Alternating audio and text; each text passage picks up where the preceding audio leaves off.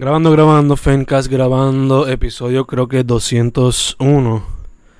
Y el tercer episodio de Nano Remo 2019 con mi gran amigo Patrick O'Neill. O como te decían ahorita, como SpongeBob. Como SpongeBob. ah, qué lague. How the week. Yeah, man. la semana pues, you know, busy, pero estos últimos dos días especialmente extremely tough. Saliendo para San Juan two days straight, and now you're gonna experience that entre hoy y mañana, so es como que pa. Oh yeah, that's uh, I can't wait. Can't wait to die. Especially tomorrow. Ugh. Llegando con las piernas todas jodidas porque no sabes más qué hacer con tu vida. Con las piernas, el cerebro, la mente, todo. Yeah, man. It's terrible. So, that being said, el episodio de hoy va a ser short por la explotadera que tenemos, pero... No, just giving a little... Just updating on the terms of what we've been doing with our novels. So, as far as I go, I started writing por fin, pero no tengo lo suficiente como para decir a full page Okay. en single space, but I started writing. Y por ahora me estoy yendo por la línea de first person eh, point of view del personaje. Y este quiero incorporar a lo que es Sabana Grande, like the geography y todo, bastante. So, por ahí me estoy tirando ahora mismo. Like, are you gonna include barrios and stuff, or just the valleys and stuff like that?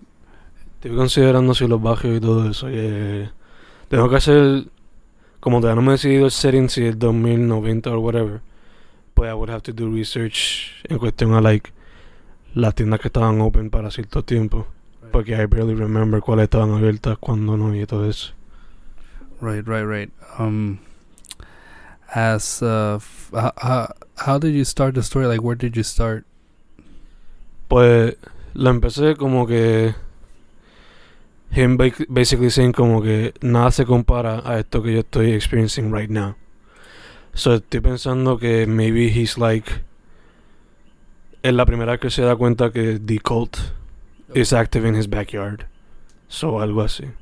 That's como quizás me lo imagino ahora mismo ya. So you're gonna do like a short chapter, like uh, then you're gonna go back to it, like starting with the, with the end of the story. Yeah. That's good. Yeah, algo de ese estilo así. Porque así pues, I guess que it captures the attention of the reader. Pero, ya como que playing with the non-linear type of thing, techniques. Algo así. No sé, a ver cómo va. Yeah, I like that. I like that. Uh, I I don't dwell a lot in like linear stories, Mhm. storytelling. I, I don't like that a lot. I like doing like very episodic. Um, So, la que estás haciendo ahora, vas, ¿tienes pensado hacerla así en ese estilo más o menos también? Porque tú me has dicho otra cosa. Pero va a seguirlo non-linear structure. No, I'm I'm gonna do it linear. Um, I'm just going to do it like episodic in the sense that I'm gonna put like specific dates of Mm. what happened or where it happened. Um, so so far I tried structuring the whole dates and what was gonna happen in each date, and I tried starting uh, after I did the whole um diary entry thing. Um, I started writing. Uh, what was it? Oh, it was the the first murder, or how um he said he just like how according to detectives he described seeing or discovering the first body. So yeah, Gotcha, gotcha. So, ahora mismo, do you have a certain amount of pages? O por ahora tienes lo que me habías dicho la otra vez. I have more. Last time, I forgot it was like five hundred something. Y era como que el, el primer diary entry sort of thing, yeah, como que el intro to the thing. Right, right, right. Now I have like two diary entries and that short um description, which amounts to maybe eight pages. I think it was. ¿Y esto es single or double? What is this? That's single. That's single. Um, and when I say maybe, and I think it was, is because I'm, I'm writing like every chapter in a different file. I'm not doing it in one file. I'm sort of like writing um, different pieces on the same subject because I want that that journalistic aspect to like yeah. Gacho, gacho. Entonces, um,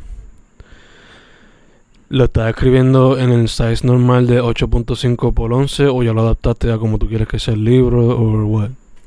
No, yo lo adapté. Bueno, yo usualmente lo empiezo en 6, 6 por 9 and then I probably shrink it from there. But yeah, ya está en 6 por 9 no lo dejen. Porque es que cuando lo veo así tan espacioso, el 8.5 por 11 uh, I feel like I'm going nowhere. Ya, ya te entiendo. full. Yo estoy considerando si ponerle en el size que quiero que sea el book or just leaving it like that y challenge myself a bit porque como, again, it's my first time actually doing it de manera más seria.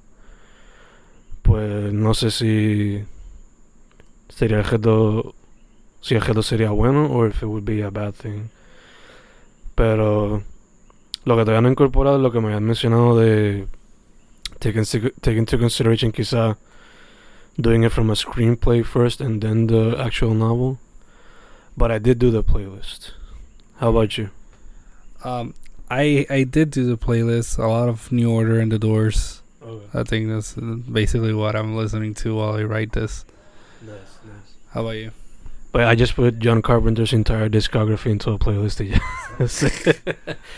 Que en verdad los los soundtracks que él hace, muchos de ellos, pues como él lo hace, pues the sounds are somewhat the same in some of them, so y las películas que escogí pues son como que las que más como que inspired the book per se. So el de Big Trouble está ahí y otras películas similares somewhat la que él hizo con el tipo este de Jurassic Park que he's like an author y es como que estilo Lovecraft-ish la película. Uh, the Mounts of Madness, something like that. The Mount. Of, It's something madness. Yeah, yeah, pues esa. Yeah, I remember that he's in an asylum, something like that. Yeah, that was pretty cool. Pues puse el score de esa, puse el score de They Live, de Escape from New York. Aunque no es como que nada relacionado a lo que estoy haciendo, pero el vibe Right. de esa película, pues, some sort of the type of vibe that I'm going for too. En verdad, bien Carpenterish lo que estoy buscando.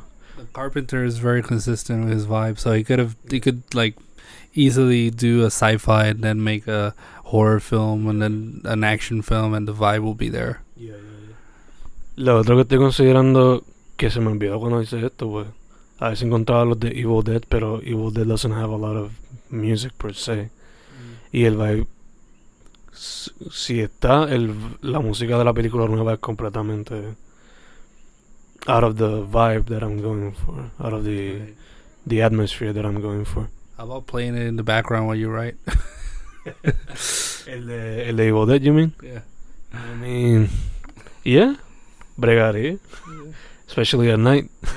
Gets you the mood. It sets the mood. It sets it very well. I, I tried it with Zodiac the other day. Mm. I was playing Zodiac in the background while I wrote. Nice, nice, nice. Este, what else? What else? Hmm. Anything that we're missing? Do we got it covered? Que la que? Yeah, we're gonna need like six more months of this, and I think we'll make it. six more NaNoWriMos and like NaNoWriMos and like until April. Uh-huh. Yeah, yeah, literal, touch.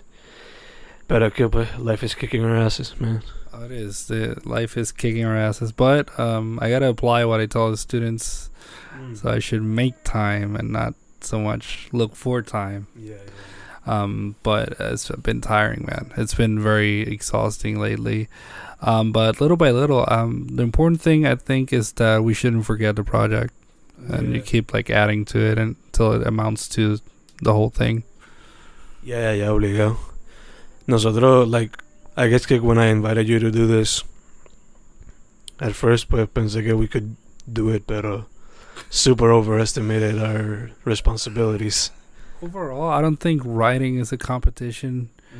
And I know I'm I'm sounding like a sore loser while saying this, but um, you know, like great writers and quote unquote great, right? That's very subjective. But for example, Faulkner would like he wrote As I Lay Dying uh, on during like work breaks, and you know, like writers didn't put down many pages. Not not all great writers put down daily amounts of papers. Um, I think a lot of them wrote little by little, or step by step. And the important thing is that they always focused and kept it consistent into a storytelling. Um, uh, the only one I, I could say that really did mounds of paper will be like maybe Trumbo and then Stephen King. Like he puts down like six pages a day, which is Mhm. crazy. Yeah, yeah. Que que por lo menos con nosotros, for now, eh, just keep the project alive and, como mencionaste, cuando tengamos el, el full thing, pues, a ver qué pasa. So, um, with that being said, anything else we gotta cover or? I'm fried. I don't know. I just hope you have a good week and try to write more. Because right now, I'm like, dying. Yeah. Same, man, same. So, before closing, in order to find me, you can find me bajo Fen Correa en all social media, and my books bajo Fernando Correa Gonzalez on Amazon. And in audio version, Fen Correa YouTube or Fen Correa Bandcamp. How about you, buddy? You can find me at Patrick O'Neill on Facebook, Patrick O'Neill on Amazon, um, Daily Platitude on Twitter, and Patrick r- underscore writer on Instagram. Perfect, perfect. With all that being said, NaNoWriMo episode 3, NaNoWriMo 2019 episode 3, Fancast episode 201. We're done. Yes, we're done.